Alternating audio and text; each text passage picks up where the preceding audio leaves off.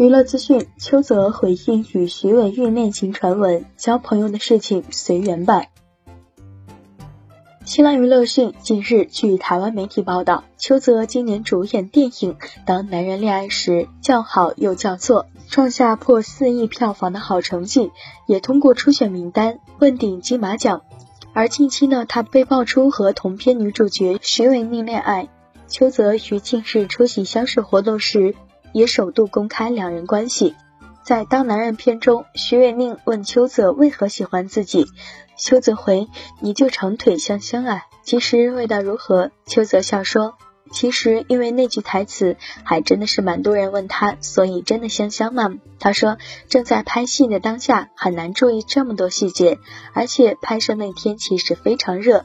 至于两人被爆出密恋，他回应：我觉得交朋友的事情随缘吧。”谢谢大家关心。